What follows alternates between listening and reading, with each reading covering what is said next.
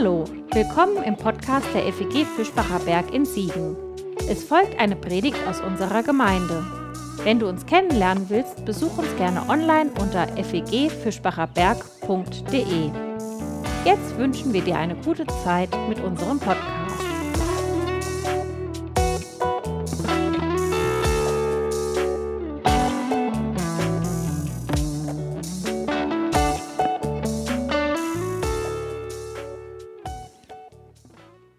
Vor einigen Wochen nach Beginn der weltweiten Lockdown-Maßnahmen, da gingen ganz interessante Nachrichten durch die Medien. Vielleicht habt ihr das verfolgt in den sozialen Medien oder vielleicht auch sogar in den klassischen Medien. In Venedig zum Beispiel, da war das Wasser plötzlich wieder ziemlich klar. Das kannte man jahrelang so gar nicht. In China, da ging die Luftverschmutzung drastisch zurück. Das hat man auf NASA-Bildern gut sehen können. Und unter dem Hashtag Nature is Healing da gab es mal mehr, mal weniger ernst gemeinte Sammlungen davon, wie die Natur sich nach dem Lockdown erholt hat, wie die Natur sich vom Menschen erholt hat. Zweifelsohne, der Mensch hat Spuren hinterlassen auf unserem Planeten. In den letzten 200 Jahren ist es so gravierend geschehen, dass man ein ganzes Erdalter nach ihm benennen kann. Anthropozän, das Zeitalter des Menschen, das Erdzeitalter, in dem der Mensch zu einem der wichtigsten Einflussfaktoren auf die biologischen, geologischen und atmosphärischen Prozesse auf der Erde geworden ist. Wow. Davon hatten die Sängerinnen und Sänger der Psalmen natürlich noch keine Ahnung. Für sie klingt das Nachdenken über den Menschen nicht so spurenreich. Für sie klingt es in unserem heutigen Psalm 103 so ganz anders, geradezu spurlos. Nämlich so, in einem ersten Abschnitt aus diesem Psalm mittendrin. Da heißt es ab Vers 14, Gott weiß, was wir für Gebilde sind. Er bedenkt, dass wir Staub sind. Wie Gras sind die Tage des Menschen, er blüht wie die Blume des Feldes. Fährt der Wind darüber, ist sie dahin. Der Ort, wo sie stand, weiß nichts mehr von ihr. Das klingt so gar nicht nach Anthropozän. Das klingt danach, dass die Menschheit keine Spuren hinterlässt. So könnte man das zusammenfassen. Wenigstens der einzelne Mensch, der ist flüchtig. Die Menschheit, die ist nur ein winziger Augenblick in der Geschichte unseres Planeten. Kennst du solche Momente, in denen dich dieses Gefühl überkommt, dass das Leben nur ein spurloser Hauch ist? Bei mir ist das ganz klassisch und regelmäßig der klare Sternenhimmel, der mich vor den unendlichen Weiten des Universums sehr bescheiden werden lässt und mich und mein Leben sehr klein werden lässt. Manchmal ist es auch die Höhe der Berge, die mich erinnert, wie schnell das Berg abgehen kann.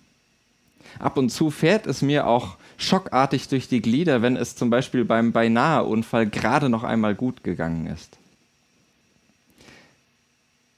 die Einsicht in die eigene Winzigkeit des Lebens, die könnte natürlich depressiv machen. Oder aber, und so möchte ich sie heute Morgen verstehen, sie lässt mich sehen, dass ich, ob ich das will oder nicht, ein kleiner Teil von etwas ganz Großem bin. Einfach weil ich da bin und egal, was ich als kleiner Teil der großen Menschheit anrichte, welche Spuren ich hinterlasse, und wenn du dieses Gefühl kennst, dann kann dir der Rest unseres Psalms 103 vielleicht ein paar Worte leihen, selbst darüber zu staunen und ein Lied darüber zu singen, von diesem Gefühl, darüber zu staunen, dass wir da sind. Psalm 103 ab Vers 1. Für David. Preise den Herrn meine Seele und alles in mir seinen heiligen Namen. Preise den Herrn meine Seele und vergiss nicht, was er dir Gutes getan hat, der dir all deine Schuld vergibt und all deine Gebrechen heilt, der dein Leben vor dem Untergang rettet und dich mit Huld und Erbarmen krönt, der dich dein Leben lang mit Gaben sättigt. Wie dem Adler wird dir die Jugend erneuert. Der Herr vollbringt Taten des Heils, Recht verschafft er allen Bedrängten. Er hat Mose seine Wege kundgetan, den Kindern Israels seine Werke. Der Herr ist barmherzig und gnädig, langmütig und reich an Huld. Er wird nicht immer rechten und nicht ewig trägt er nach. Er handelt an uns nicht nach unserer Sünden und vergibt uns nicht nach, vergilt uns nicht an unserer Schuld. Vergilt uns nicht nach unserer Schuld. So. Denn so hoch der Himmel über der Erde ist, so mächtig ist seine Huld über denen, die ihn fürchten. Soweit der Aufgang entfernt ist vom Untergang, so weit entfernt er von uns unsere Frevel. Wie ein Vater sich seiner Kinder erbarmt, so erbarmt sich der Herr über alle, die ihn fürchten. Denn er weiß, was wir für Gebilde sind. Er bedenkt, dass wir Staub sind. Wie Gras sind die Tage des Menschen. Er blüht wie die Blume des Feldes. Er fährt, es fährt der Wind darüber, ist sie dahin. Der Ort, wo sie stand, weiß nichts mehr von ihr. Doch die Huld des Herrn währt immer und ewiglich für alle, die ihn fürchten.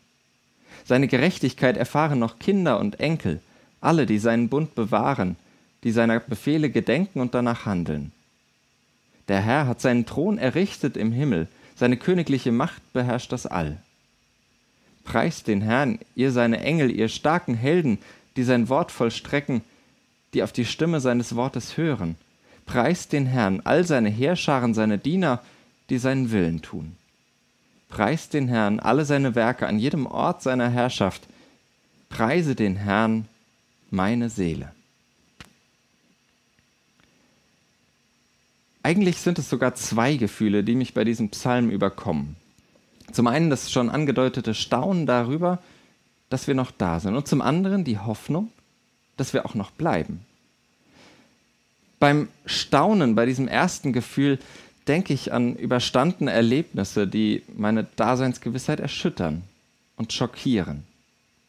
Ich staune darüber, dass sie mich und besonders auch uns als Menschheit zwar heftig haben straucheln lassen, aber doch nicht zu Fall bringen. Das relativiert den Schrecken natürlich überhaupt nicht. Denn Staunen und Schock gehören zusammen, wenn ich diesen Psalm höre. Menschen meiner Generation denken vielleicht mit mir an den 11. September 2001, der gewaltig ein Wort in unserer Welt allgegenwärtig gemacht hat. Terrorismus. So furchtbar das ist, und nochmal, an der Grausamkeit gibt es nichts zu relativieren, bis jetzt war es trotzdem noch nicht unser Ende. Generationen vor mir denken vielleicht an kalte und heiß geführte Kriege, an Ölkrisen und Atomkatastrophen. Selbst das war nicht das Ende der Menschheit. Seit einigen Jahren und mit noch längerer, auch von mir ziemlich ignorierter Vorgeschichte, denken wir vielleicht an den Klimawandel.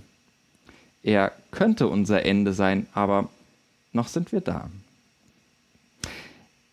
Ja, man kann schon, oder ich gerate ins Staunen darüber, welch selbstverschuldete Katastrophen unsere Menschheit schon überstanden hat. Und ich glaube, das meint göttliche Vergebung.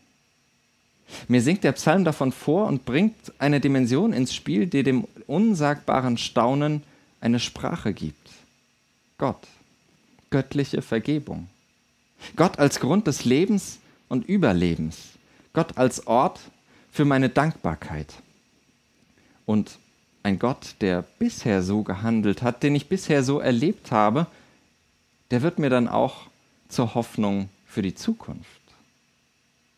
Und das ist mein zweites Empfinden, mein zweites Gefühl bei diesem Psalm, die Hoffnung, dass wir noch bleiben. Ja, zugegeben, in den letzten Jahren und Monaten, da wurde ich da immer skeptischer.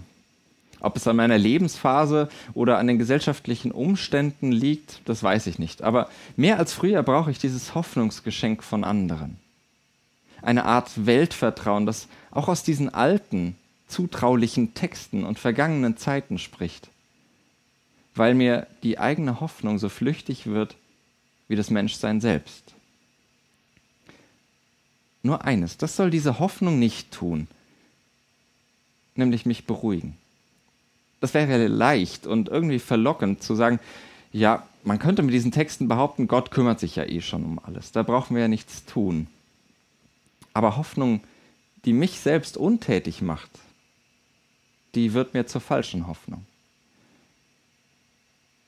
das Staunen, das sollte mir zur Motivation werden. Zur Motivation an dieser Hoffnung mitzuwirken, Zukunft mitzugestalten. Im Psalm heißt es dazu in Vers 17, Doch die Huld des Herrn währt immer und ewig für alle, die ihn fürchten. Seine Gerechtigkeit erfahren noch Kinder und Enkel, alle, die seinen Bund bewahren, die seiner Befehle gedenken und danach handeln. Man kann das ganz exklusiv verstehen, sozusagen, dass nur die, die in der göttlichen Gunst stünden, auf der Seite Gottes stehen. Also nur die, die auf der Seite Gottes sind, auch seine Gunst spüren. Ich möchte das aber herumdrehen. Die Perspektive des Staunens und Hoffens weitet meinen Blick für das, was unsichtbar meine Hoffnung und mein Staunen prägt und trägt. Die Sätze schließen keine Türen, durch die andere dann nicht mehr hindurchkommen, sondern öffnen sie, laden ein, dabei zu sein, dem eigenen Staunen eine himmlische Bedeutung zu geben, der eigenen Hoffnung einen schöpferischen Grund und der eigenen Dankbarkeit, dass wir noch da sind, einen göttlichen Ort. Wem sonst sollten wir auch danken, dass wir noch immer da sind? Woher sonst sollte die Kraft kommen, das menschliche Dasein noch ein bisschen aufrecht zu erhalten? Noch einmal der Psalm am Anfang. Preise den Herrn, meine Seele und alles in mir, seinen heiligen Namen. Preise den Herrn, meine Seele, und vergiss nicht, was er dir Gutes getan hat, der dir alle deine Schuld vergibt und alle deine Gebrechen heilt der dein Leben vor dem Untergang rettet und dich mit Huld und Erbarmen krönt, der dich dein Leben lang mit Gaben sättigt, wie dem Adler wird dir die Jugend erneuert. Amen. Das war's für heute.